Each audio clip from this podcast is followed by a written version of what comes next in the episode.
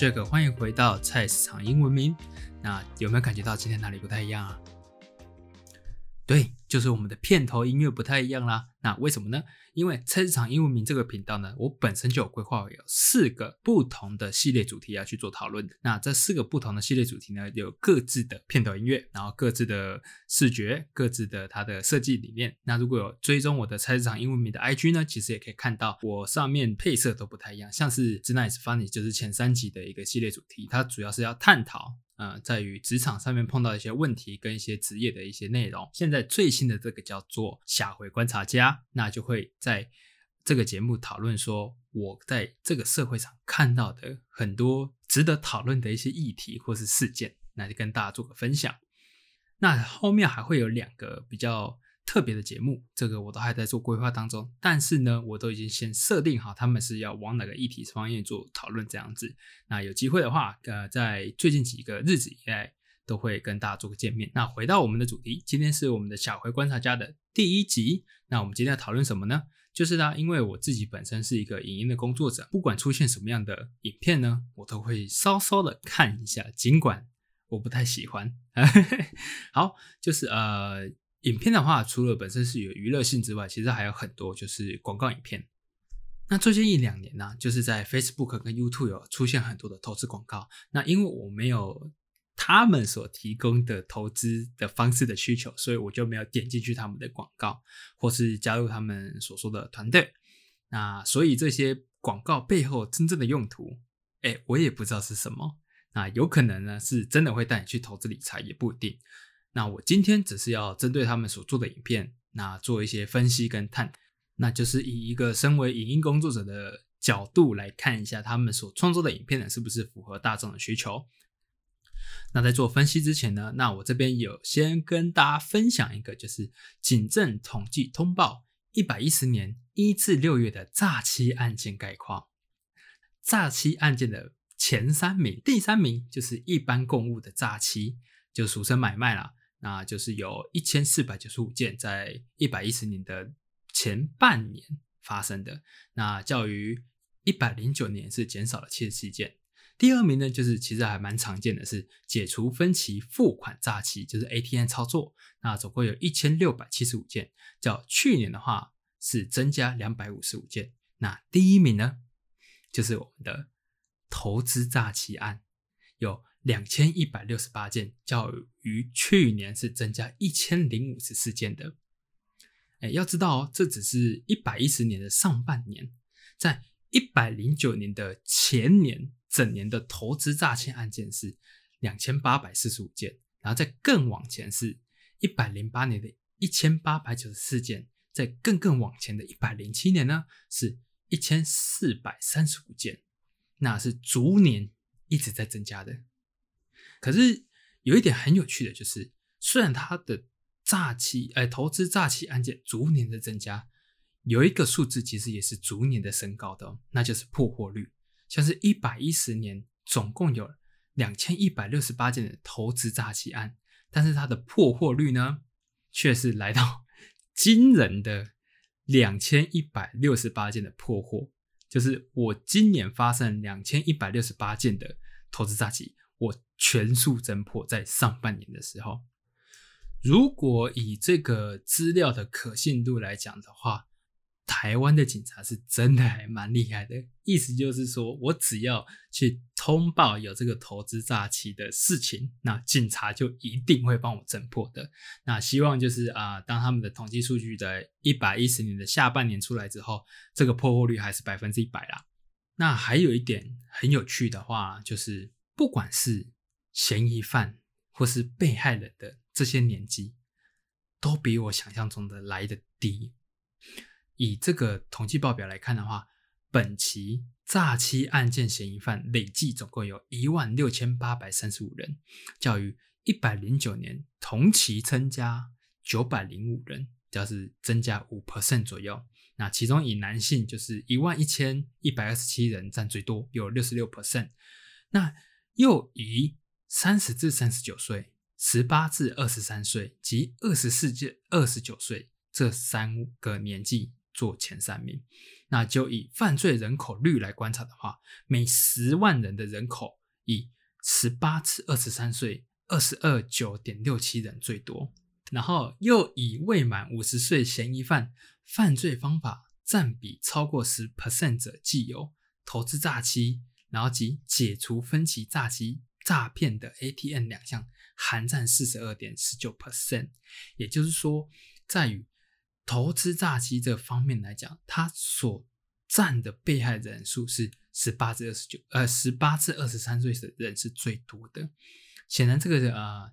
参与这个诈欺犯罪的年纪是逐年的在往下降，被害人哎，被害人是这样子。那我们来看一下，不是被害人是嫌疑犯是这个样子。那我们来看看被害人是怎么样的呢？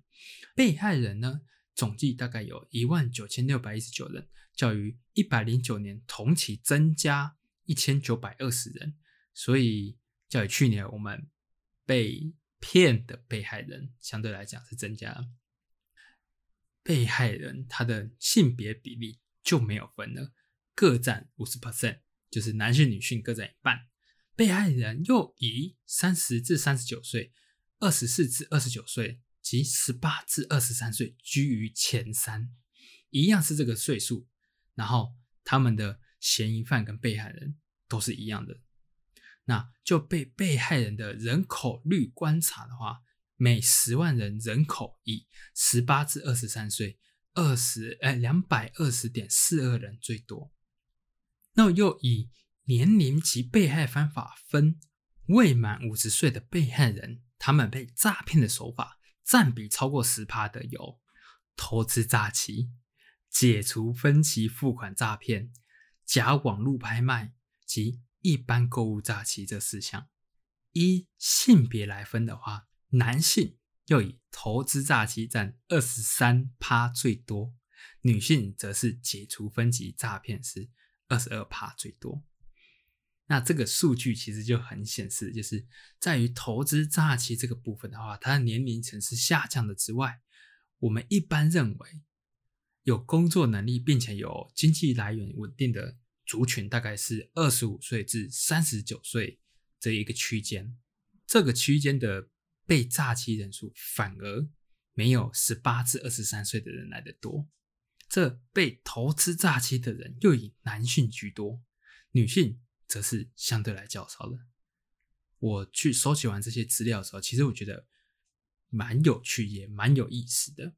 嗯，这点其实就是可以我把它放在最后的讲，我有一点自己的小小的见解，那跟大家做一个这样数据的分享。那从这个数据来看，其实我们台湾的诈欺案件是不断的每年在增加的，那被害人数其实逐年的下降。那从这个报表来看的话，其实投资诈欺这个案件的发生比率它是逐年在增加的，也就是代表说投资诈欺这个方式是有办法可以获利的，所以才会有这么多人想要加入嘛。那我们就来看一下，就是这些投资的广告，我们不能说是大欺，因为我没有亲自去实验。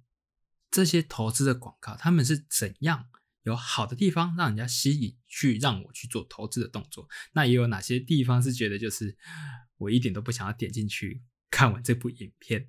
那我今天就挑了三支，我觉得有好的，然后有不好的，然后有一个中间的还可以的一个影片来跟大家做分享。因为它其实是做影片，但是我觉得应该你们也不会想看。这个影片，所以我就会播声音给你们听，然后再去叙述一下他们的拍摄的内容啊，或者说他们拍摄的一个场景的部分，大跟大家做一个这影片上面的分析。这样好，那我们就开始今天的第一支影片吧。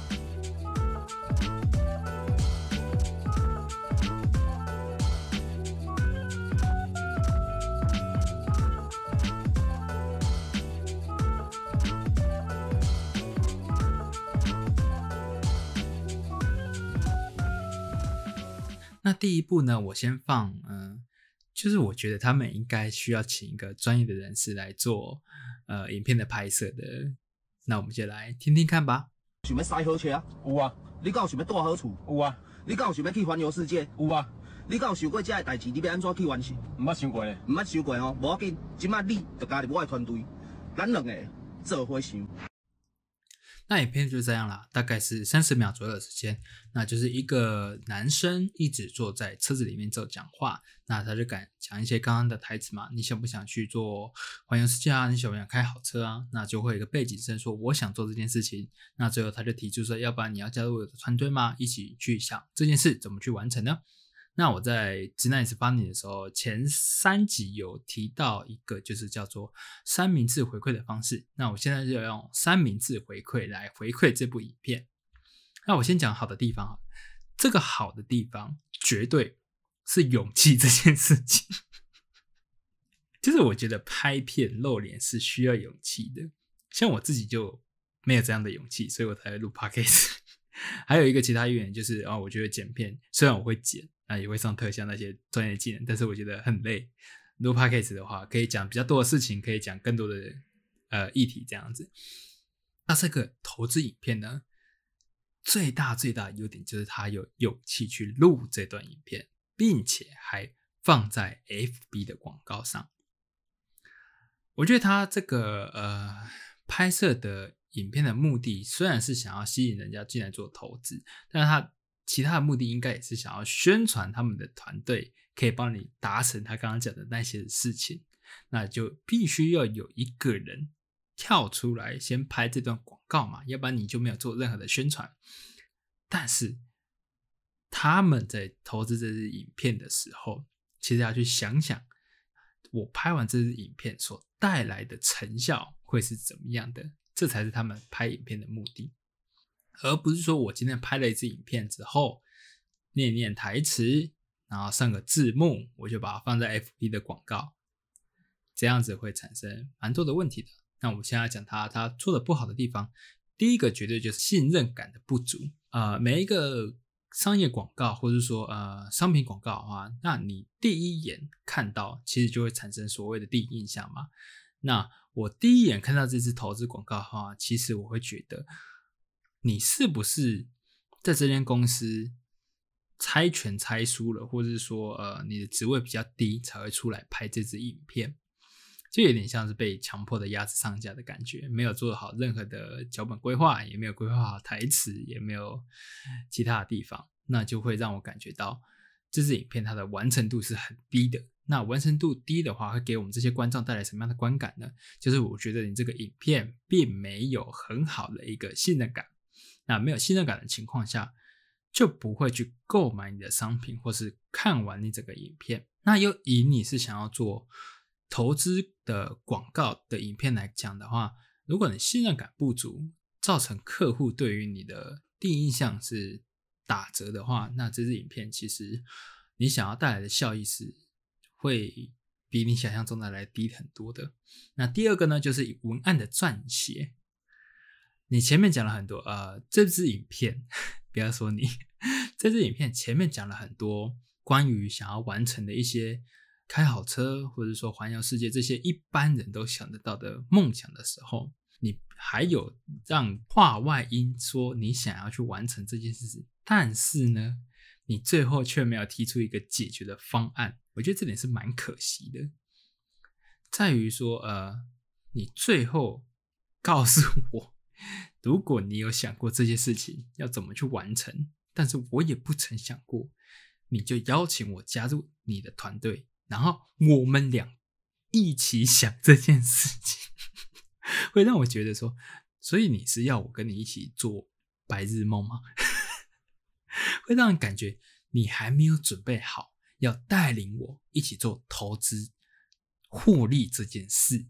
所以文案的撰写上面，如果你前面抛出一个影响，就是抛出一个坏，为什么我要去相信你这件这个人的话，你最后一定要做个收尾，你要让他做一个肯定的动作。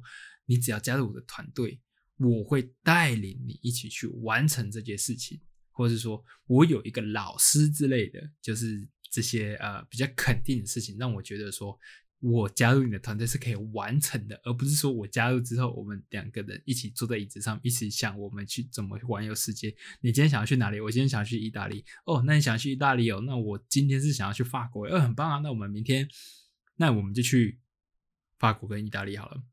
那怎么去？我们就坐在这边空想，会让人感觉你还没有准备好。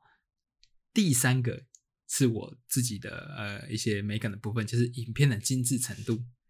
它这个影片有很大的一个缺点，就是它的音讯跟它的影像没有对上，它的影像会比较快，它的音讯会比较慢。我是不知道你们是呃，不要说你们，不要针对这个人，对我们跳脱，不要针对这个人。是这支影片，我呃我不知道在转档或者说你们在录制的过程中发生了什么问题，让你的影片跟你的音讯是。对不上的，会让人觉得说你这个影片精致程度，或者说你这个影片的完成度是非常非常的低，然后让我觉得你很没有用心的去对待这个广告。让我觉得你在没有很用心对待这个广告的同时呢，会让我产生你对任何事情都不会很认真的感觉。这是一定嘛？这是相对的感觉嘛？假设你今天在。你的不管是投资广告，或者说你的商业广告上面还讲的，为什么现在的影片精致程度会越来越高？就是说我在于我敢肯在广告上面花更多的心思，我可以带来给客户的印象是，我也会很用心的在对你这个人。所以你的音呃音讯跟影像没有对上，这就是一个很大的苦，很大的一个需要改进的地方。那第二个就是色调其实不太舒服。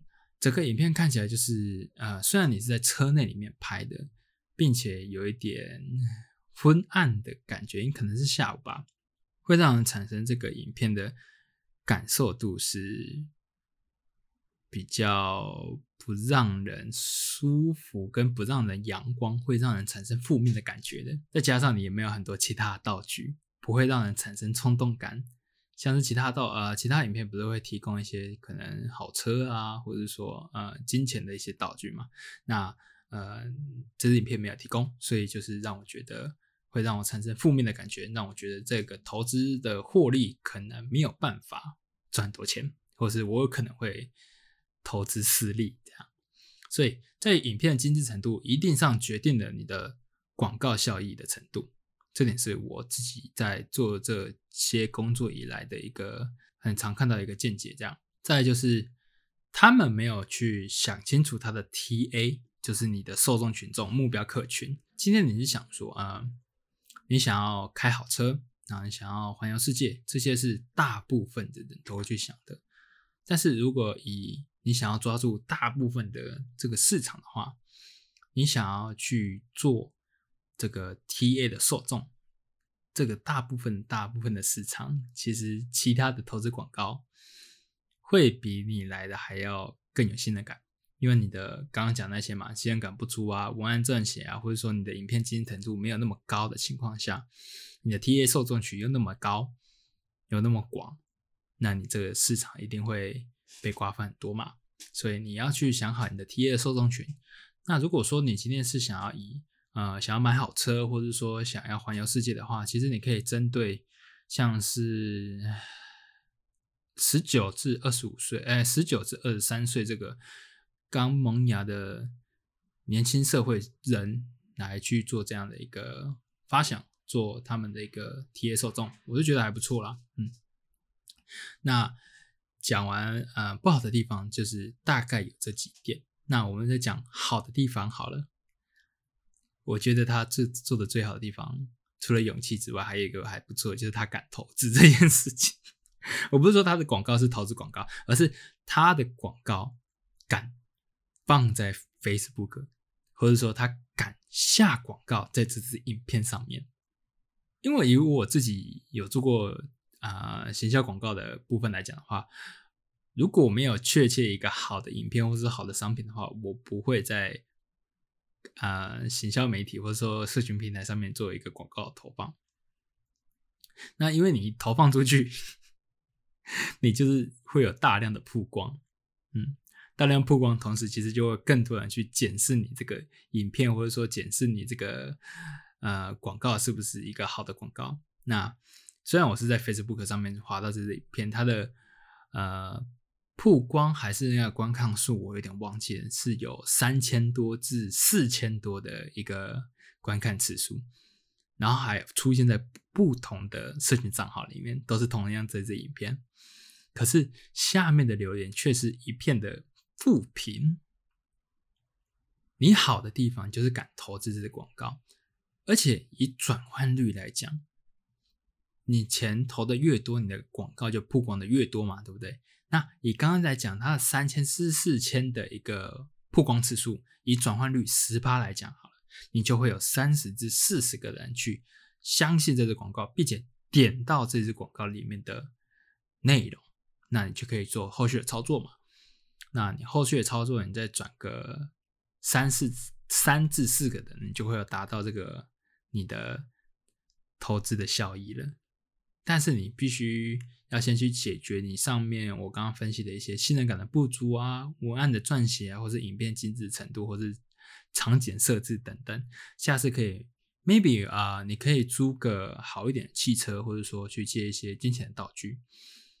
一样也可以用这个主角再拍第二支影片，我觉得也是 OK 的，因为毕竟我们现在就喜欢看素人起家的成功案例嘛。对，这种比较类似像是精神自慰的一个 影片，你下次的受众群的话，可以设定在我刚刚建议的，就是十九至二十五，呃，十九至二十三岁这些刚出社会的、怀抱有梦想的年轻人身上，相信这是呃可以做改进，并且给你一个参考的地方。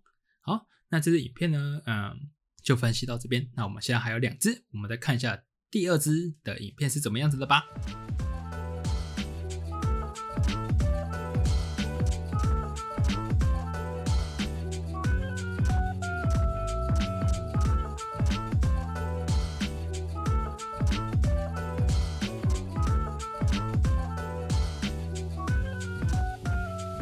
第二支影片，我先跟大家说，就是。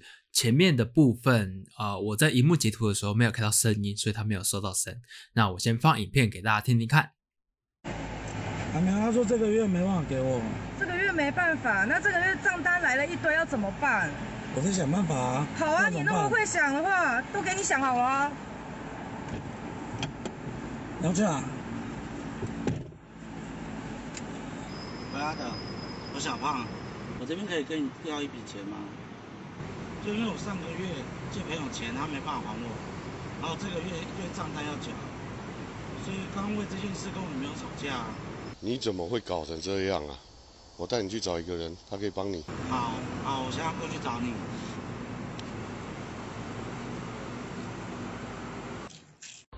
喂，阿德，我现在问题都解决了，那我老婆也回到我身边了。啊，问题解决就好，改天你要请我吃饭。好，那改天我们约吃饭。好，那虽然我一开始没有录到音，但是大家应该也知道说他在讲些什么吧？那我先形容一下这支影片，就是这支影片呢，它有不错的地方，就是它有三个场景的变换。那第一个场景就是他跟他老婆在车上讨论还钱跟借钱这个东西啊，想当然尔，就是这位主角没有把朋友借的钱给收回来，所以他老婆愤而离席。那第二个场景的时候就出现。这位主角在路边跟一个朋友先做求助，然后这个朋友带他去认识一个新的人物。那第三个画面就是他出现这个主角，并且他又拿着钱跟老婆说：“哎，我已经还到钱了，那可以跟老婆做和好的动作。”这样子。那我觉得这个影片有好的地方是它有故事性，不管说在一个行销广告或是你的投资广告上面的话，有故事性总比单纯的。单向叙述会来得好一点，因为有故事性的影片会让我想要继续看下去。之外，我会好奇这支影片最后的结果是什么。就像你看了一部电影，尽管你再不喜欢这部电影，你也会想知道它最后的结局会是什么样子的。当然，你如果你前面有看到这支电影或者看到这部影片的话，就会产生想要这样的结果。那第二，他觉得做得好的地方是，它比较贴近人心。朋友借钱这部分的事情，其实发生在呃这个社会角落，或者说这个呃你的身边周遭都会有这样的事情发生。那他拍出这样子朋友借钱的部分，那借钱不还，导致自己家人产生感情上面的裂缝，这种事情其实常常发生啊。所以我觉得说，呃，他这一部部分的主轴有贴近我自己想要看这部影片把它看完的地方。那因为我自己本身有发生过，就是朋友有借贷关系，然后导致后面的感情不太好的情况，所以我觉得这个是我蛮喜欢的地方。然后最后是他有做些许的 TA，就是他有锁定一些目标客群。那他锁定的目标客群是哪些呢？其实从这支影片看得出来，就是他想要锁定你跟朋友借钱，或者是说你是因为现在急迫用钱的人。这些是他的目标客群，这些目标客群呢，就可以带到说，我目前产生的这支影片的投资效益会不会打中这支影片想要的投放的目的？那如果说我已经设定我的好的我的客群呢，那我就是针对这些客群所面对到的痛点去拍摄，在这个投放广告的成效上，应该会比上一支影片还要来得好一点，因为你的。T A 受众群就会比较缩小，然后会有聚焦的功用。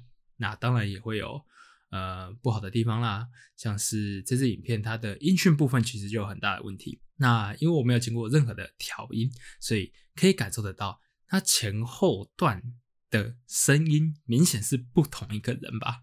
当一个影片出现不同痛调的感觉的时候，会让人家感觉你这支影片像上支影片一样，就是完成度不够高。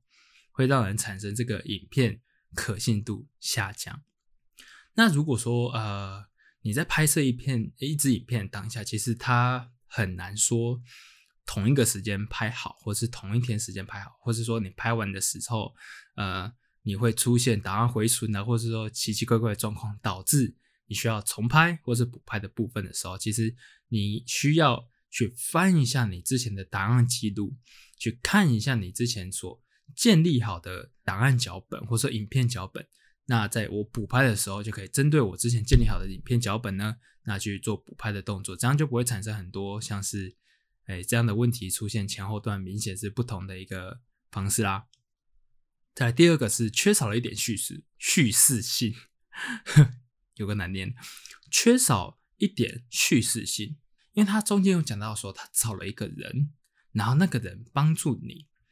完成了就是我紧急需要金钱这部分的事情。那你找了谁？那个人又如何帮助我？我当然知道说，就是你这部分想要留到说的受众群，真的有打动到这些的痛点的话，时候点进来你的投资广告，那个人才会帮你完成这件事情。但是如果说以我已经是迫在眉睫的情况下，其实你可以多一点的。证明这个人可以帮助我完成资金紧缺的部分的话，其实我觉得你可以稍微拍一下这个人的叙事一下，他怎么帮你把资金紧缩这部分做个帮助。这点我是觉得可以再多加。然后最后一个就是第三人见证，因为你已经找了第三个人嘛，你已经找了第三个人要去帮助你完成资金减缩的部分。虽然你有做到说就是。你让你一个朋友介绍这个人，但是呢，这个人始终就是没有出现，你就直接是事情的痛点之后，他直接去解决了。所以在没有缺呃，在缺少第三人见证的情况下呢，那我的可信度或者说我的加强力道就会少很多，就是不会太多 push 我去点这支影片的内容啊。那最后还有好的地方啊，就是。这支影片它场景比上一支影片多很多。上支影片就是啊，就在汽车里面就拍完这支影片了吧？他拍完这支影片可能也花十分钟，然后后置大概也十分钟、二十分钟完成一支影片。那有人感觉得出，这第二支影片呢，大概有花一至两天的时间完成这支影片。那在用心程度上，当然是会比上一支影片好啦。所以它的。场景的多变化是让我觉得这支影片是好的地方。那再有就是它的道具吸引。那这支影片就是有出现的道具。我觉得，呃，做一个投资广告，最好的道具就是金钱跟跑呃跟好车这一块，这是最容易去做呃形象上面的加深的。当我看到金钱跟好车，就可以联想到我如果找了这支投资广告的话，那我可能。也可以完成像影片里面所出现的内容。这样我会有很多的钱，跟我可以买一台好的车。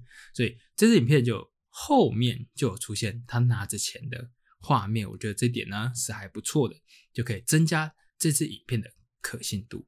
OK，这是这一支影片的分析跟一些呃三明治回馈的地方。那我们就紧接着下一支影片，我觉得是我最近看到最好的投资广告而已。那我们就一起来听听看吧。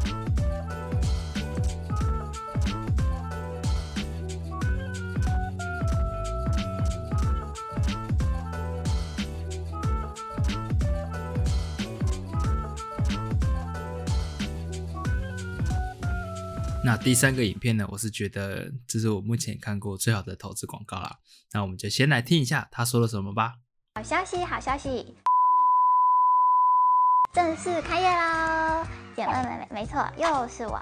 经过了三年的累积，我们已经辅导了上千位的全职妈妈，成功打造自己的被动收入。也感谢各位的支持，我们也从一个小小素人进阶成一整个理财团队。现在只要点击下方链接，限量一百位，可参加我们专人一对一教学，参加投资理财通的计划。无论是上班族、学生、家庭主妇，只要你想拥有被动收入，都可以加入我们。赶快点击下方链接，会有专人一对一服务，还有群组跟各位投资大神一起交流讨论哦。好，那这支影片大概是五十秒左右的地方。那跟上次影片来讲的话，这支影片就显得稍微单调一点，但是它也有单调的好处，等下再跟大家做分享。我先说它好的地方，很重要的一点就是女主角选的好。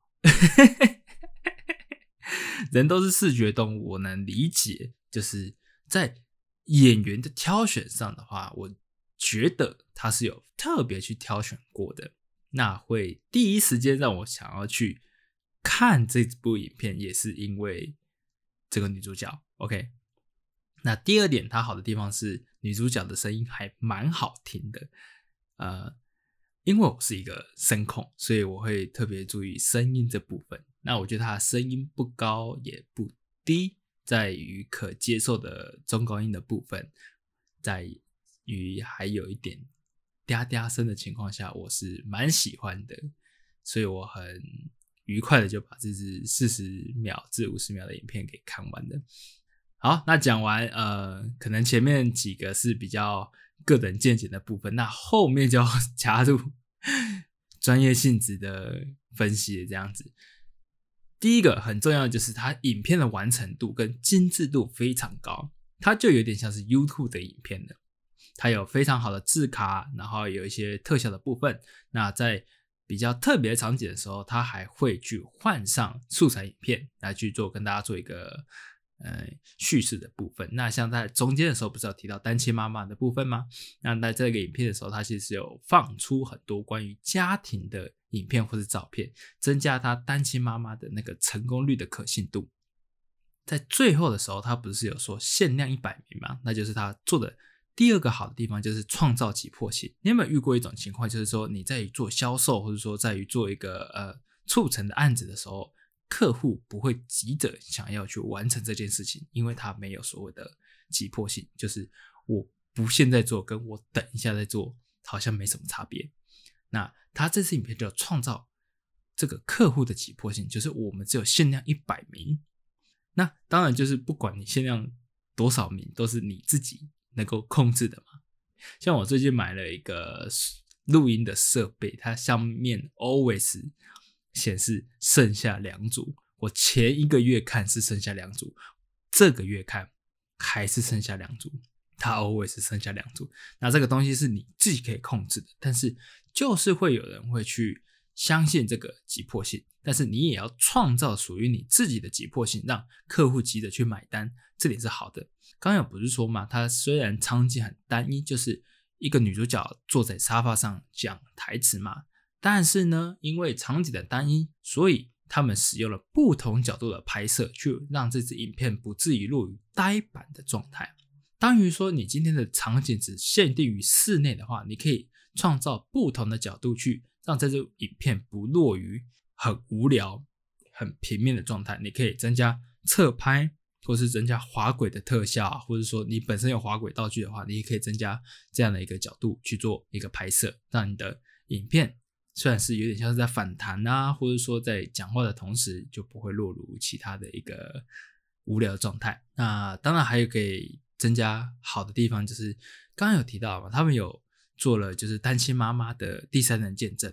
那其实如果说你有做了第三人见证的话，你可以找这些成功的案例来做他们简单的分享，说不定找这些人来分享之后，会增加你影片的可信度，让你的转换率会提高更多的。这点的话，我觉得在这支影片的话，可以做的更好的地方。当然，这支影片已经属于很完整，而且是很棒的一个投资广告了。但是呢，它还有一个最大最大的缺点，在我看的时候，其实我有点小生气，就是它在多角度拍摄的时候，有时候字幕会挡掉重点部位，它会挡掉这个女主角最好看的地方。我不知道他们是刻意为之还是有意为之，我不知道。反正就是他们真的会挡掉我想要看的那个、那个、那个、那个部位。这点是我发现的。但是如果说呃，他们想要故意这样子做，我就觉得那就算了。可是如果是你们是不小心的话，呃，你可以在字卡上面调整的时候，尽量往下拉一点，让人家看到那个他们想要欣赏的部位。这点是我觉得是最大最大的缺点。好，那还有一个最好的优点呢，我觉得他们的 TA 非常的明确。像你一开始的时候就做了单亲妈妈这个第三人见证的一个成功案例分享，然后后面还有在说，不管是你上班族群啊，或是呃有点忘记了，就是第二第二春的什么样的一个人的话，那他还后面还有个更强的，就是你想要有被动收入者的人。你可以来加入我们这个老师这样子，所以它的 TA 其实是很明确的，是比上面那两支影片来更缩小、更聚焦在我想要找怎么样的人。那这支影片让我觉得说，它的 TA 做的很好的情况下，有可能会打动到更多的人，这是他们其他几个投资影片可以做的一个地方，而且。我觉得他们做的很棒的一点就是，他们真的就是在可能一百名学生收完之后，这支影片就不见了。像第一支影片，那支影片，呃，在汽车讲话那一个，我就现在还时常看到他们在 FB 的广告上面，他们可能还没有达到他们的一个效益，所以他们还要继续放。可是这支影片它真的就不见了，我就再也没有看到他们了。所以他们是一个有。信守承诺的 FB 广告投资者，那今天就是这三支影片跟大家做个分享。那等下会一个短短的总结。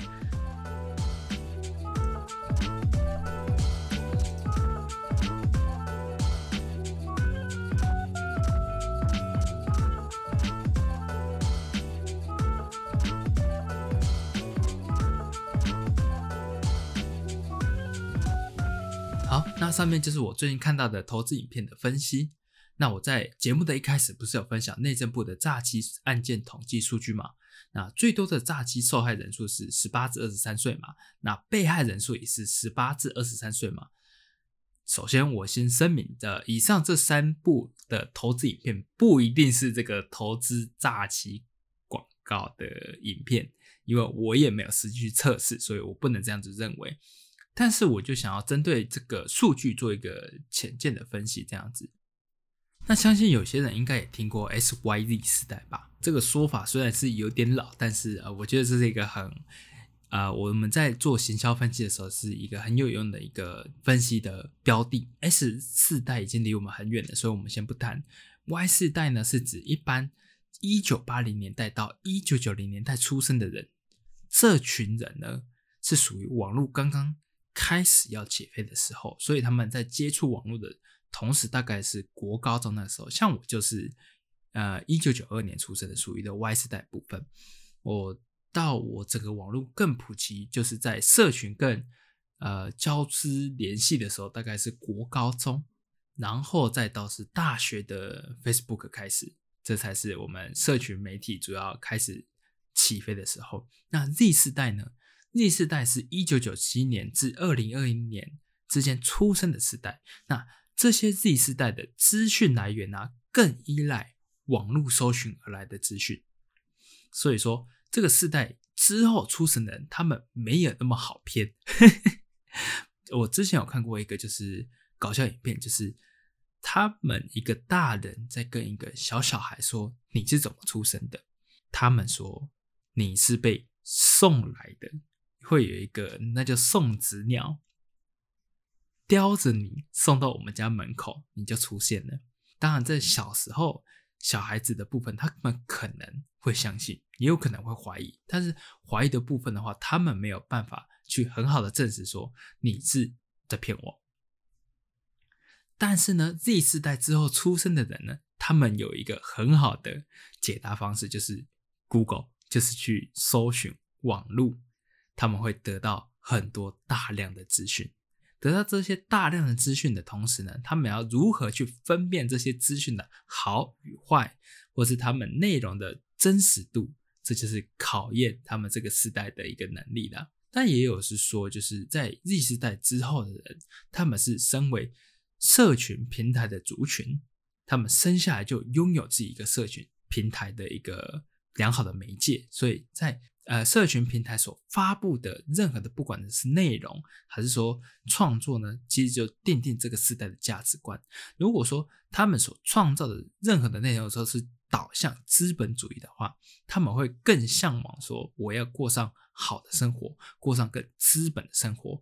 在他们过上更资本生活的同时呢，他们去想要怎么去创造这样的资本，就可能会落入像刚刚说的，就是诈欺的一个部分啊。这是我呃一个小小的见解啦。对，所以就可能也可以套用在为什么这个呃最新一度的诈欺统计是十八至二十三岁，因为他们刚好就符合这个时代的一个族群嘛。那也有看过呃网络。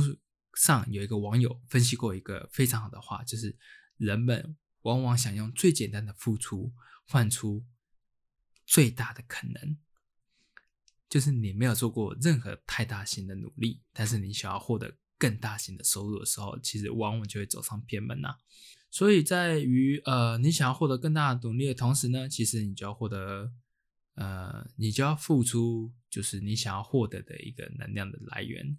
哎，我在讲什么？就是，就是你想要获得更多，那你付出的要更多，那就是这个节目想要跟大家做一个分享的。那下回观察家呢，还会持续的关注更多关于下回议题啦。那我是杰克，我们下个节目见，拜拜。